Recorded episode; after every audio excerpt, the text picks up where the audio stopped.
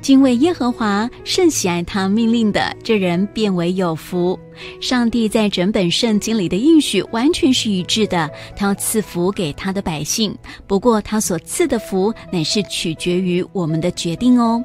他将两个明确的选项摆在人的面前，在《生命记》三十章十九节就说到：“我将生死祸福沉迷在你的面前，所以你要拣选生命，使你和你的后裔都得存活。”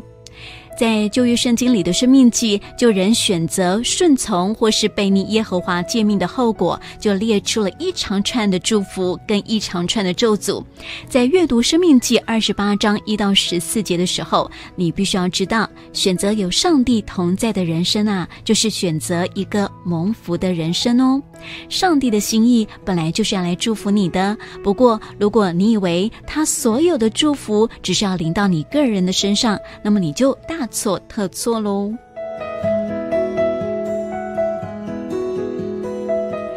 上帝在你生命里的祝福啊，应该是远远超过你这个存在的个体哦。上帝告诉亚伯拉罕说，他要赐福给他，但是啊，赐福给他的目的呢，却是远远超过他自己的人生。上帝在创世纪十二章二节就这么说：“我必叫你成为大国，我必赐福给你，叫你的名为大，你也要叫别人得福。”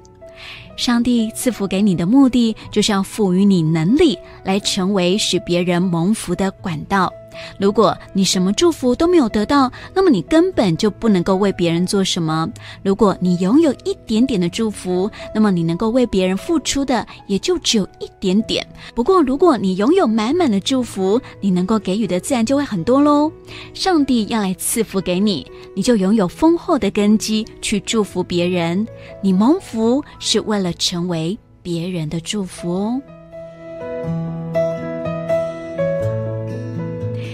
亲爱的弟兄姐妹，上帝的心意就是要来祝福你，所以你今天应该要立定心志，在每个时刻要来尊荣他，要拣选生命，使上帝安置在你身边的所有人都因你而蒙福哦。